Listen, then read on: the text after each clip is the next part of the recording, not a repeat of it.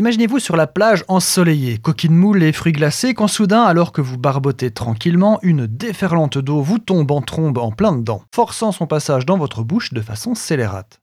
Bref, vous venez de boire la tasse, certes, mais la tasse d'eau de mer, est-ce dangereux? Est-ce une bonne idée d'en faire une habitude? En résumé, peut-on boire de l'eau de mer?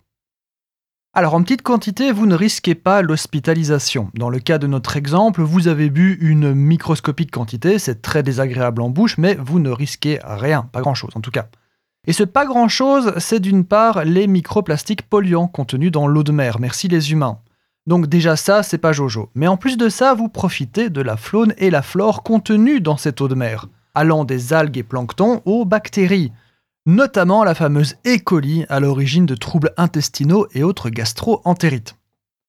Alors en plus grande quantité, imaginons que vous soyez naufragé et que vous n'ayez plus que cette option. L'eau de mer contient du sel, ça on le savait, mais 35 grammes au litre en moyenne, c'est beaucoup.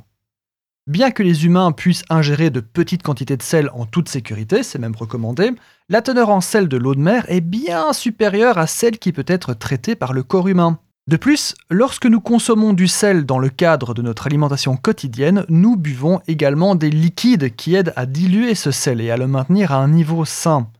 Les cellules vivantes dépendent du chlorure de sodium, donc NaCl, le fameux sel, pour maintenir les équilibres et les réactions chimiques du corps. Cependant, trop de sodium peut être mortel. Les reins humains ne peuvent produire qu'une urine moins salée que l'eau salée. Par conséquent, pour éliminer tout l'excès de sel absorbé en buvant de l'eau de mer, vous devez uriner plus d'eau que vous n'en avez bu. Finalement, vous mourrez de déshydratation alors même que vous n'avez plus soif.